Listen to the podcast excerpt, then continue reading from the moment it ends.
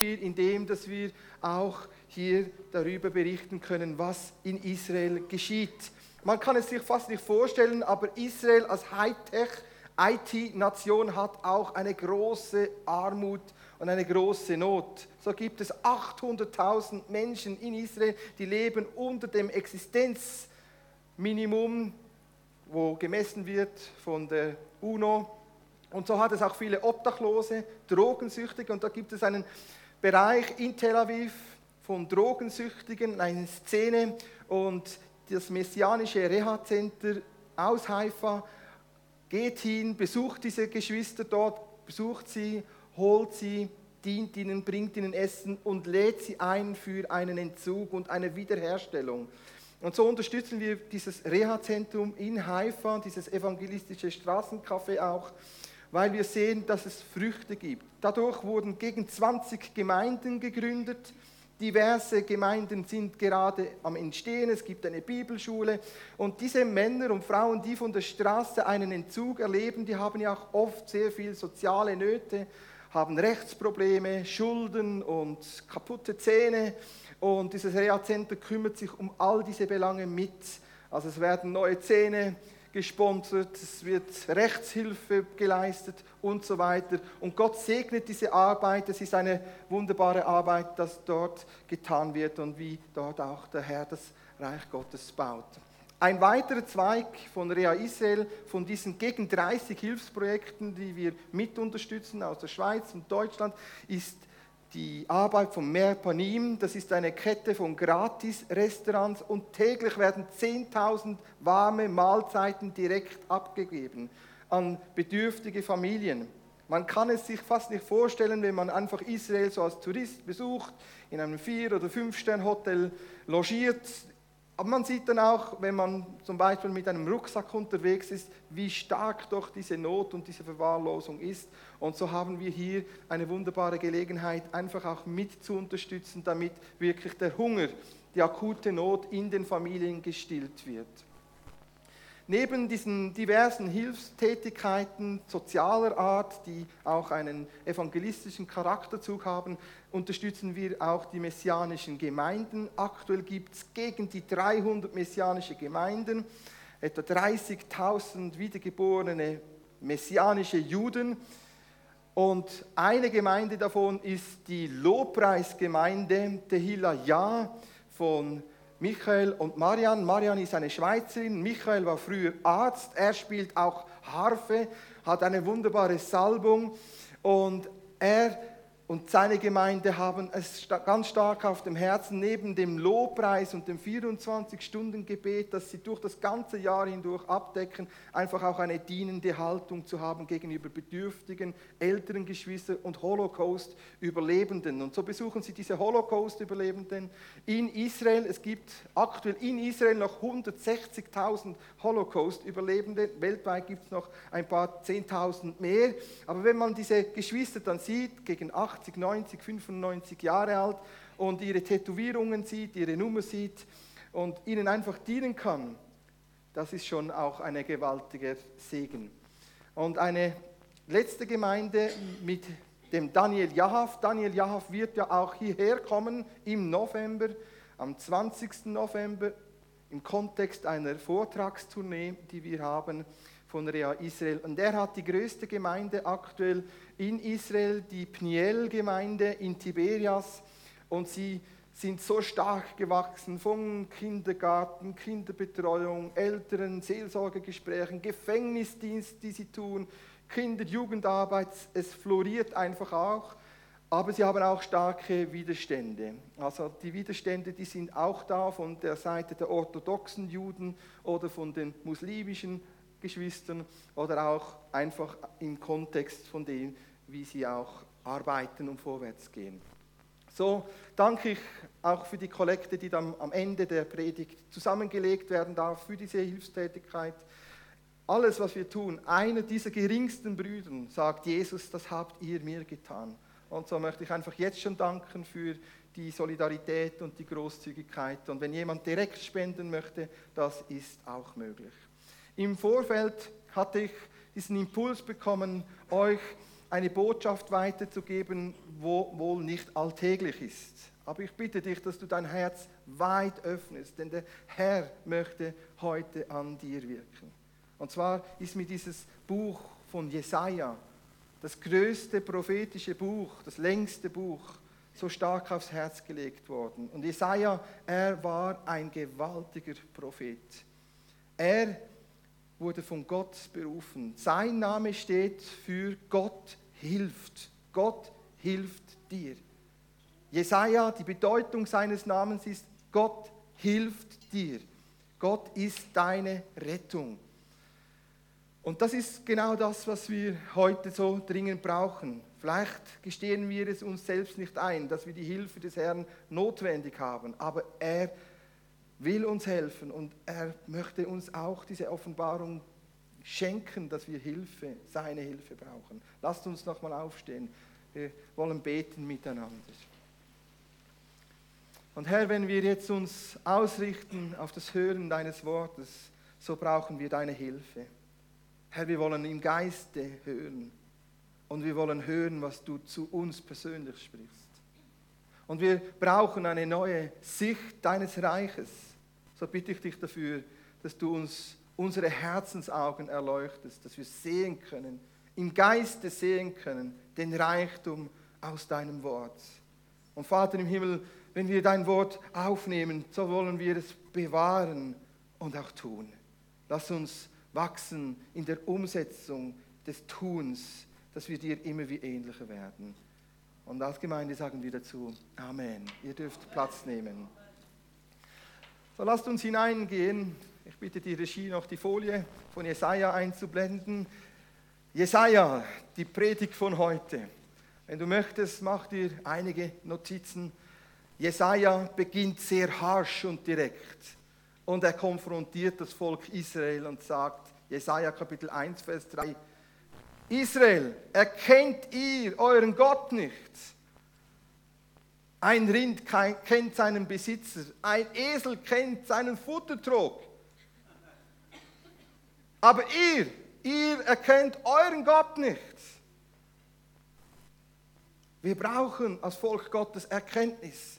Wo Erkenntnis ist, da wächst das Reich des Herrn.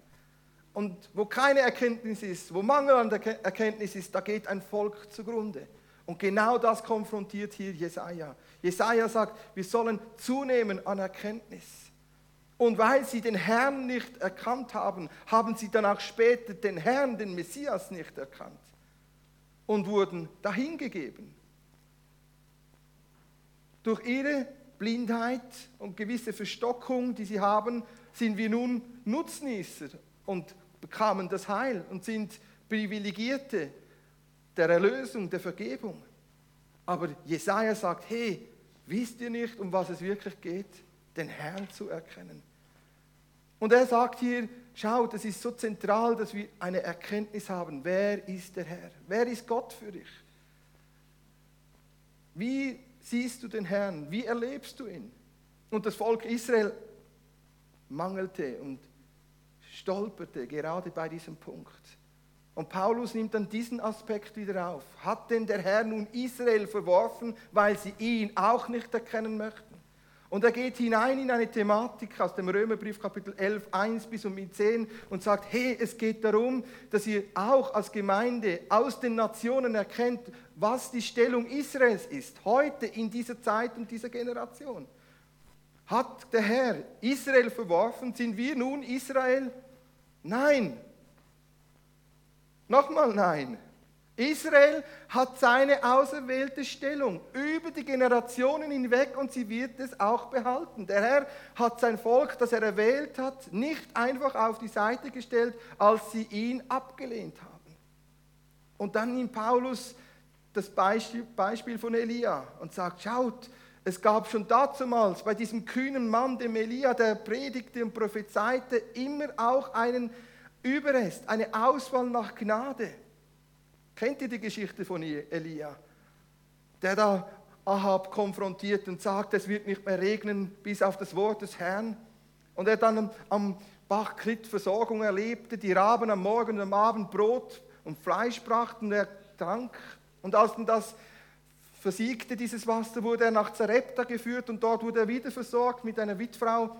Und übernatürlich vermehrte der Herr das Mehl im Topf und das Öl im Krug. Und als er dann vom Herrn beauftragt wurde, zum Ahab zu gehen, zum König und ihn zu konfrontieren, sagte der Ahab, der König, du bist schuld, Elia, an der Misere, dass überall Hunger herrscht und die Dürre da ist. Dann sagte er, nein, du hast das Volk irre geleitet. Und dann sagte er, lasst uns einmal einen Showdown machen auf dem Berg Karmel. Du opferst mit deinen Paulspriestern und Aschererpriester einen Stier und dann wollen wir beten. Und dieser Gott, der mit Feuer antwortet, das ist der richtige Gott. Und dann tanzten sie und sangen da um diesen Altar.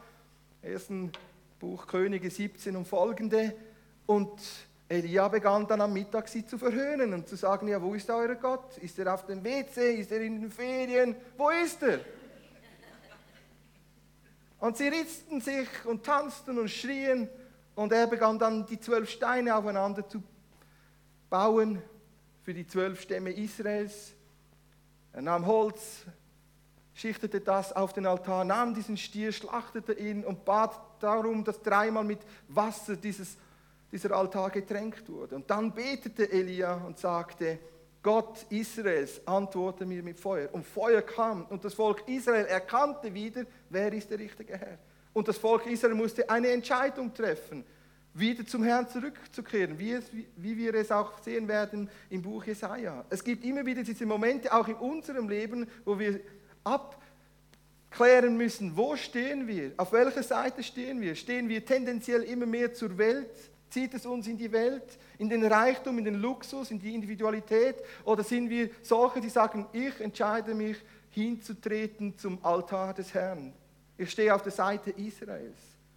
Und danach können wir die Geschichte lesen, wie Elia betete siebenmal, der Regen kam und die Säbel war sauer auf ihn und sagte, wenn ich dich erwische, ich werde dich umbringen. Und er flüchtete vor Angst. Und am Ende seiner Flucht kam er in der Höhle des Horebes, Horeb an und jammerte vor Gott und sagte, ich bin noch der Einzige, der übrig geblieben ist. Und da sagte Gott zu ihm, nein, es hat noch 7000 andere. Und genau das Gleiche betont hier Paulus gegenüber dieser Fragestellung, ist Israel verworfen? Da sagt Paulus, nein, es gibt immer einen Überrest nach Gnade. Wenn wir Israel als politische Größe, als Staat im Nahen Osten betrachten, da sehen wir natürlich aus unserer kritischen Haltung vieles, das nicht stimmt und das wir kritisieren können. Aber unsere Haltung ist nicht einfach zu sagen, das ist falsch und das könnten wir jetzt kritisieren, sondern unsere Haltung soll sein, wir sollen das Werk des Herrn, den Überrest der Gnade erkennen. Das erkennen, was der Herr tut mit seinem Volk. Und da gab es über die ganzen Generationen immer einen Überrest nach, nach der Auswahl der Gnade Gottes im Volk Israel. Nicht nach Werken. Denn in der Werkegerechtigkeit werden sie nicht gerecht. Denn sie versuchen mit allen möglichen Satzungen gerecht zu sein nach dem Gesetz. Aber wenn es nach der Leistung des Gesetzes gehen würde, hätte Christus nicht sterben müssen. Und so betont hier Paulus, es geht um Gnade. Das, was sie sich gewünscht haben zu erreichen, haben sie nicht erwünscht. Und uns fiel es zu. Aus Gnade sind wir da errettet und versöhnt, geliebt von Gott. Und nun sagt er, aber eines Tages werden sie ihn dann selbst auch wieder erkennen. Römerbrief 11, 25 und 26. Und ganz Israel wird den Herrn, den, den sie durchkreuzigt und gemartet haben, wiedererkennen. Und dann spricht hier Paulus, Römerbrief, Kapitel 11, Vers 9 und 10. Aber es gibt einen Geist der Verblendung, einen Geist der Schlafsucht, dass sie ihn nicht sehen, obwohl sie Augen haben dass sie nicht hören, obwohl sie Ohren haben. Und genau das ist die aktuelle Situation. Israel ist immer noch im größten Teil unter diesem Schlaf, bis die Vollzahl aus den Nationen gekommen ist. Und wenn dann die Vollzahl, die Ernte aus den Nationen eingebracht wird, wird der Herr sich in seiner Majestät und Pracht wieder zu erkennen geben. Nun stehen wir in Gnade als wilde Ölzweige eingepfropft im Öl, edlen Ölbaum. Gestern Abend war ich unterwegs, ging noch beten im Emmental, stand ich vor einem Mann über 80, der neue Äpfelbäume pflanzt. Und er sagte, das mache ich jetzt nicht mehr für mich, das brauchte vier bis fünf Jahre, bis diese Äpfel dann auch da sind, sondern das mache ich für meine Töchter. Dann sagte ich, oh wow, super, sehr schön. Und dann sagte er, was hast du da in der Hand? Und ich sagte, das ist mein Skript, ich gehe morgen nach Flaville, oh schön, St. Gallen. Und dann fragte er, ja, was wirst du predigen? Ich sagte über Jesaja, er sagte, super, die alte, alttestamentliche Botschaft muss wieder gehört werden. Und dann reden wir, reden wir über Israel, Jesaja, und da sagt er, weißt du, ich habe eine Frage zu Israel. Ähm, gelten uns diese Verheißungen aus dem Alten Testament auch oder gelten die nur Israel? Das war jetzt seine Fragestellung auf seiner Seite. Und gewisse Leute sagen, nein, Israel hat gar nichts mehr, alles gilt nur noch der Gemeinde. Und beide sind nicht korrekt. Denn wenn wir in Christus Jesus zum Herrn gekommen sind, haben wir Anteil an den Segnungen, die auch Israel gelten. Aber sie sind nicht aufgehoben für Israel. Und so ist es so entscheidend, dass wir neu auch verstehen und um eine Offenbarung bitten, was ist der Wille des Herrn mit Israel explizit alleinstehen und was ist der heilsgeschichtliche Plan mit den Menschen aus den Nationen und der Gemeinde, der Brautgemeinde und wie kommt denn das am Ende, wenn er wiederkommt, wie kommt denn das zusammen? Oder wie kommt es zusammen in ihm? Und wir eine Offenbarung bekommen, dass wir eine neue Schöpfung und Kreatur sind in Christus Jesus. Und wenn wir das vermischen, durcheinander bringen, dann haben wir eine Verwirrung. Wir müssen es gesondert und separiert einzeln betrachten. Israel als Gottes Bundesvolk, das wieder erwählt und den Herrn wieder erkennen wird und wir, die wir eine Erwählung haben durch Gnade. Und das konfrontiert hier Jesaja im ersten Teil. Erkennt ihr den Herrn nicht? Ein Rind kennt seinen Besitzer, ein Esel seine Futterstelle. Und wir, wir sollen auch wissen, zu wem wir gehören. Und er fährt fort, Jesaja, und predigt das Gericht über Jerusalem. Jerusalem, dieses Wort Jerusalem, Jerusalem, das ist eine Grundfeste des Friedens.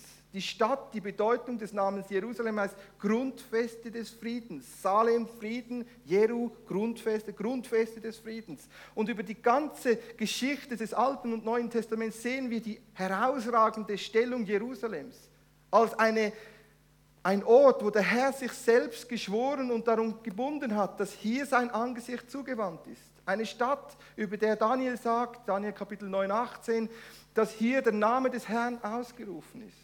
Jerusalem hat eine herausragende Stellung im Alten Testament und im Neuen Testament und in Ewigkeit. Sind wir uns dessen bewusst? Und hier kommt Jesaja und sagt: Jerusalem, ihr werdet zerstört werden. Das war nicht gerade beliebt, seine Botschaft. Er, der doch selbst Jude ist, von Gott beauftragt, sagt: Hey, macht euch keine Illusionen mit eurer Rebellion, mit eurem bei eurer Untreue wird das nicht gut kommen.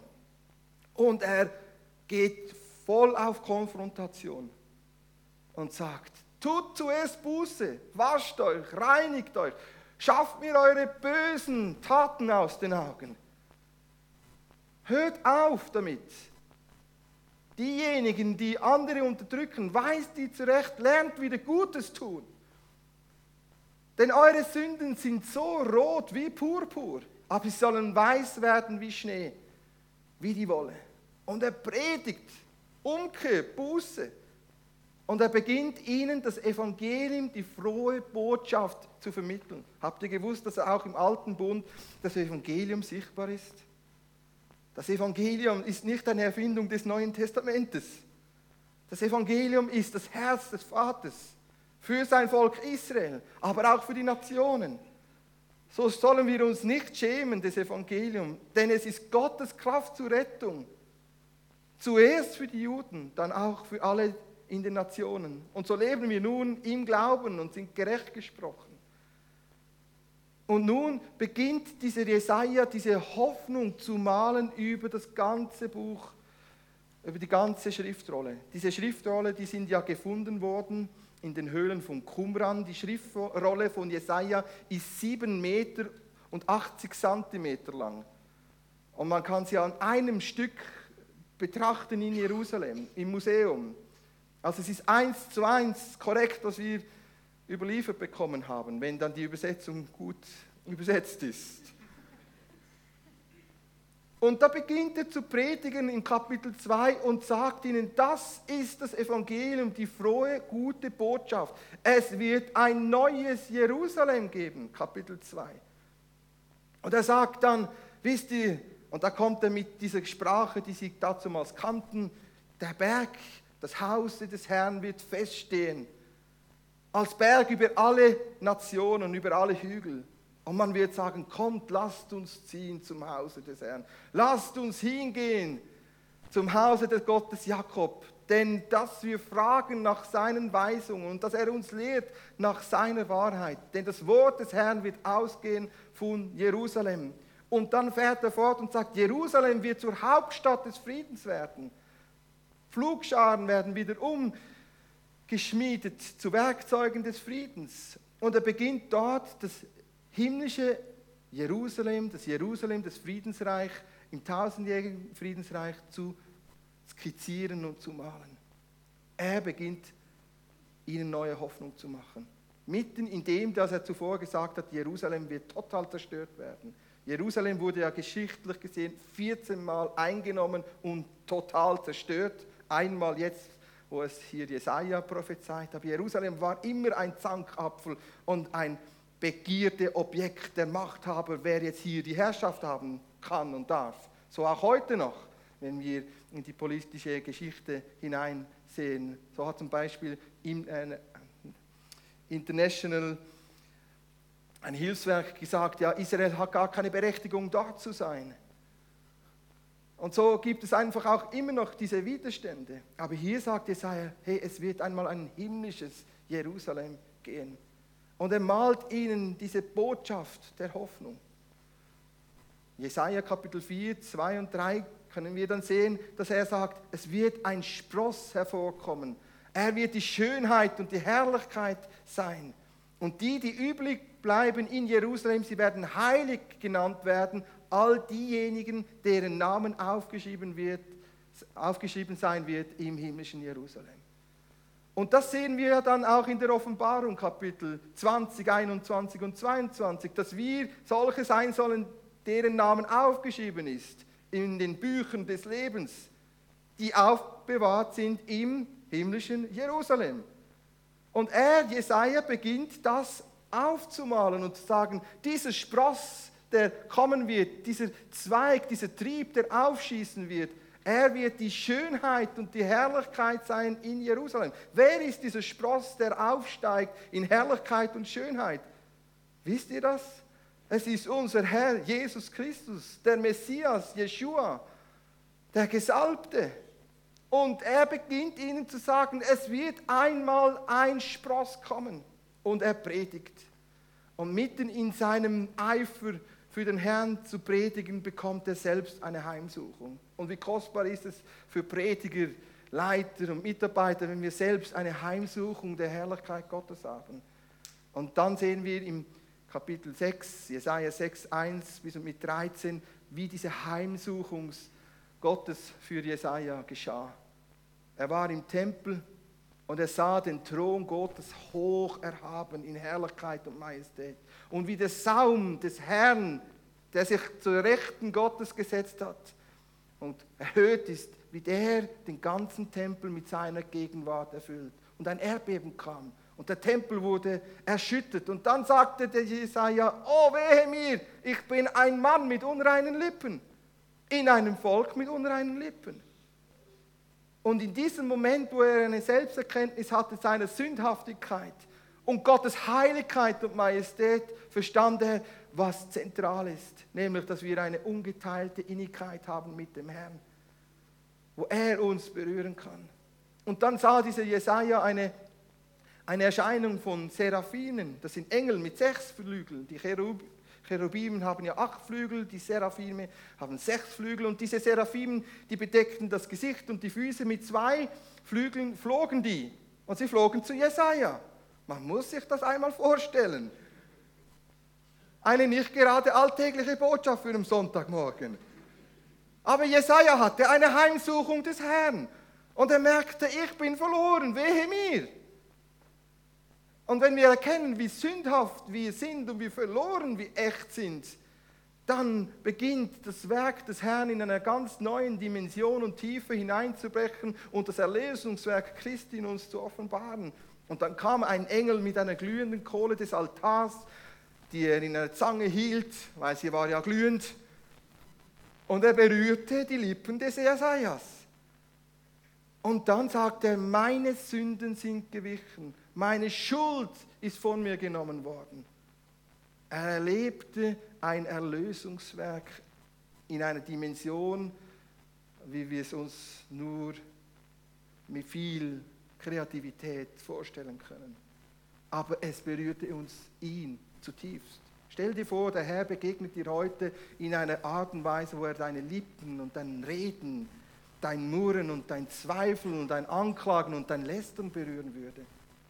Der Herr möchte auch Herr sein über deine Zunge wie es Jakobus sagt. Denn mit unserer Zunge können wir so viel Unheil anstellen.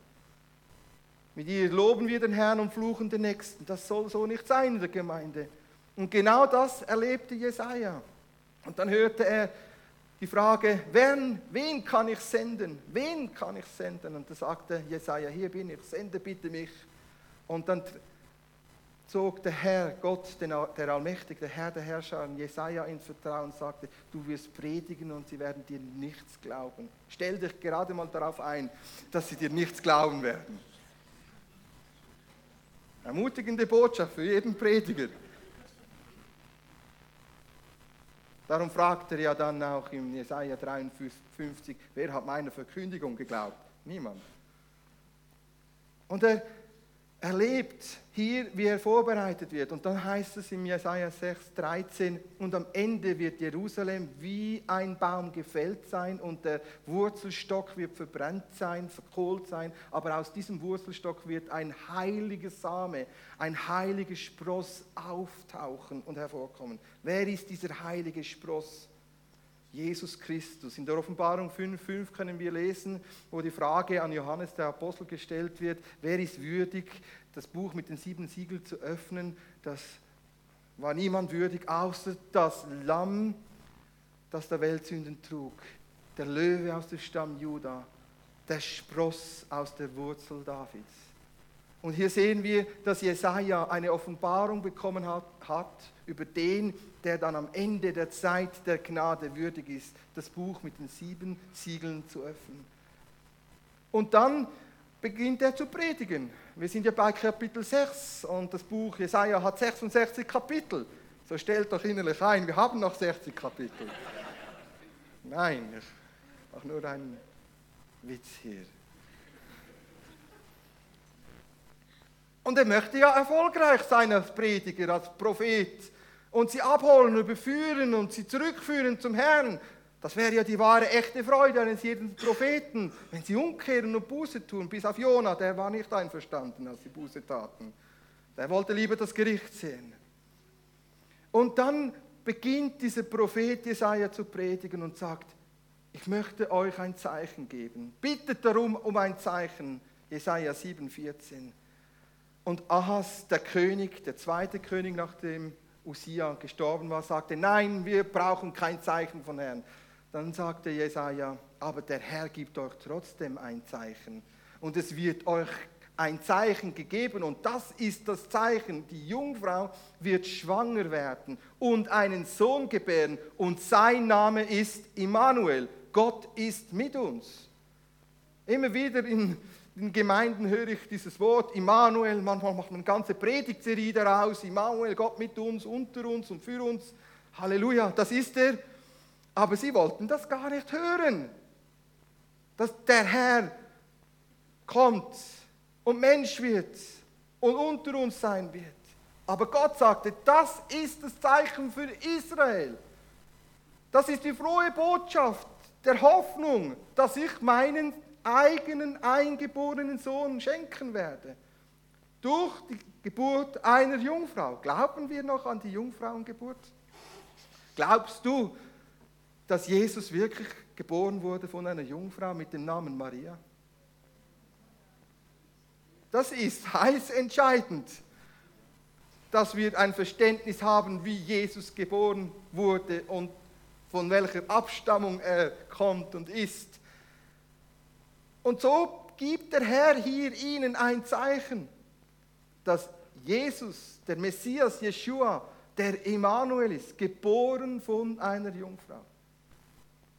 Und dann geht es weiter. Sie wollten ja nicht hören. Sie hatten zwar Augen zu sehen, Ohren zu hören, aber sahen nicht und hörten nicht. Und er predigt weiter und sagt, das Gericht wird kommen. Jerusalem wird zerstört werden, ihr werdet ins Exil kommen, Assyrien und das babylonische Reich wird euch gefangen nehmen. Und sie sagten, nein, nein, wir sind hier sicher.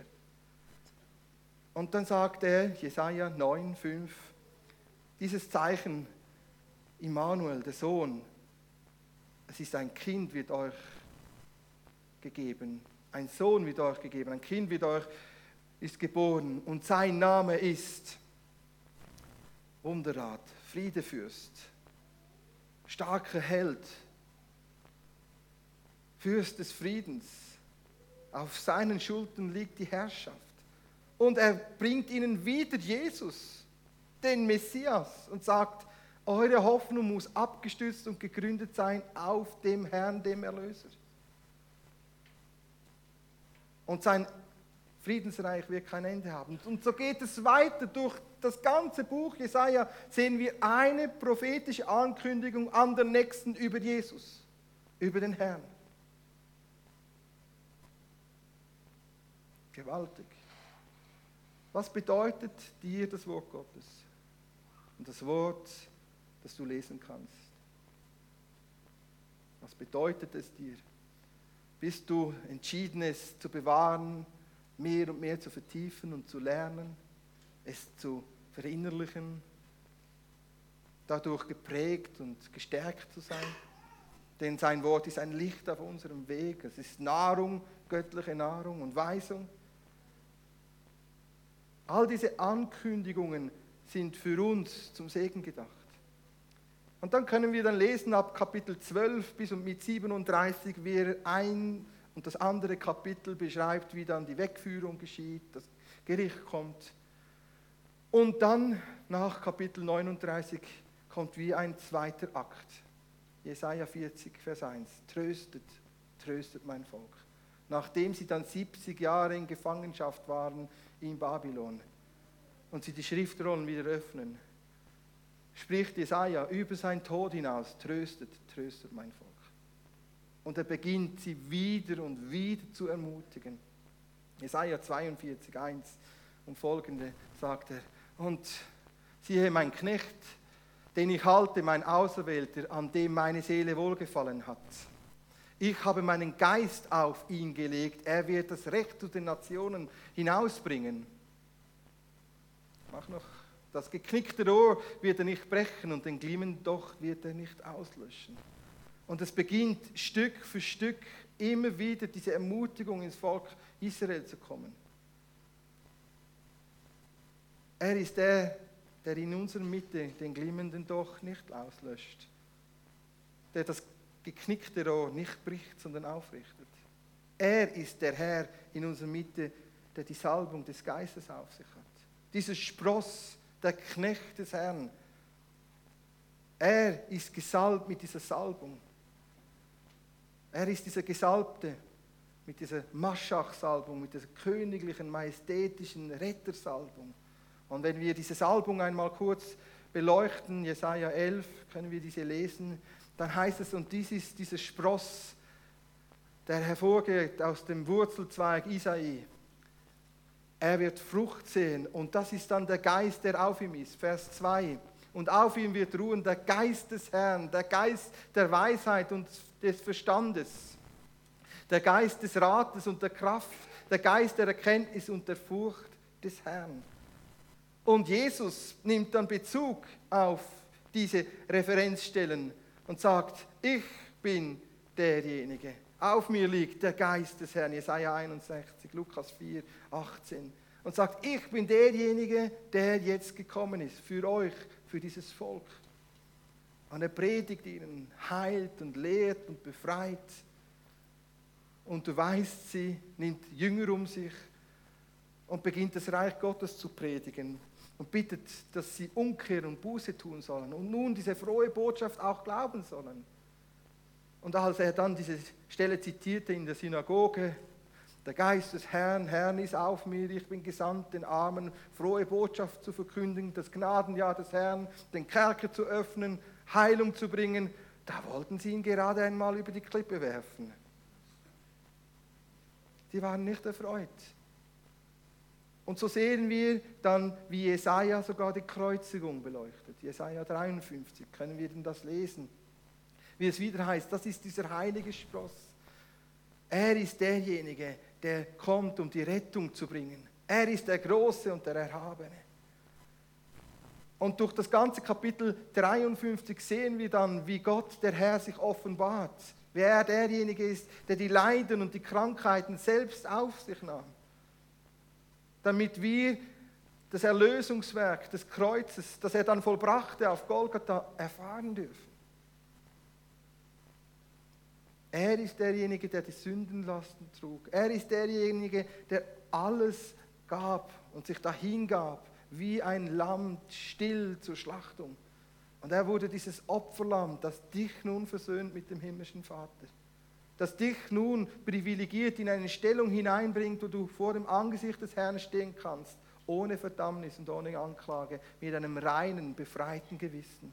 Weil Christus, Jesus starb, sind wir heute aus Gnade hier. Und Jesaja predigt ihnen den Gekreuzigten, den Geschundenen, den Abgelehnten, den Verachteten. Derjenige, der Fürbitte tat, sogar am Kreuz für dich und mich und nun auch Frucht sehen wird, weil er gelitten hat. Und in all dem endet dann Jesaja nicht. Das ist ja Kapitel 53, sondern er sagt, es kommt noch mehr. Liebe Gemeinde, es gibt mehr als das, was du denkst, was schon gut genug ist.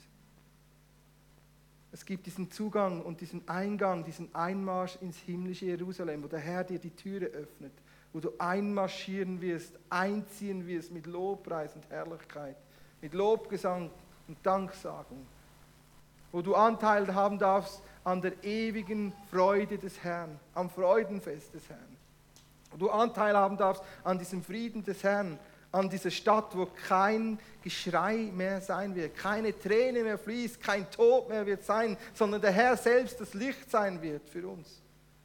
Deine Zukunft ist herrlich. Du bist bestimmt zur Ewigkeit einzumarschieren im himmlischen Jerusalem, wie es dann Jesaja dann die folgenden Kapitel tut. Und all das haben wir wegen Israel. Sind wir uns dessen bewusst? All das ist uns zugefallen in den Nationen, weil sie Christus dahingaben und preisgaben. Deswegen heißt es, das Heil und die Erlösung ist zuerst den Juden und dann den Heiden. Und irgendwann werden sie den Herrn dann selbst wiedererkennen. Man könnte jetzt hier noch lang weitermachen, aber innerlich habe ich das Empfinden, es ist gut so. Vielleicht darf ich ja wieder mal kommen, ja. Aber ich bin im Gebet innerlich empfinde ich, dass der Herr noch das eine und andere wirken möchte. Und ich möchte dem Geist Gottes Raum geben. Und ich bitte, dass die Band nach vorne kommt. Ich bin hier, um auch für dich zu beten. Respektive, dass der Heilige Geist an dir das wirkt, was er vorgesehen hat, für diesen heutigen Tag an dir zu tun. Und wir möchten einfach diese Zeit nutzen, dass der Heilige Geist sich offenbaren kann Herzen, Menschen, Ehen berühren kann. Sind wir einverstanden damit, dass wir uns Zeit nehmen für das Wirken auch des Herrn durch Gebet? Lasst uns in eine Zeit gehen des Ministry. Wir wollen offen sein für das prophetische Reden auch, für sein Wirken.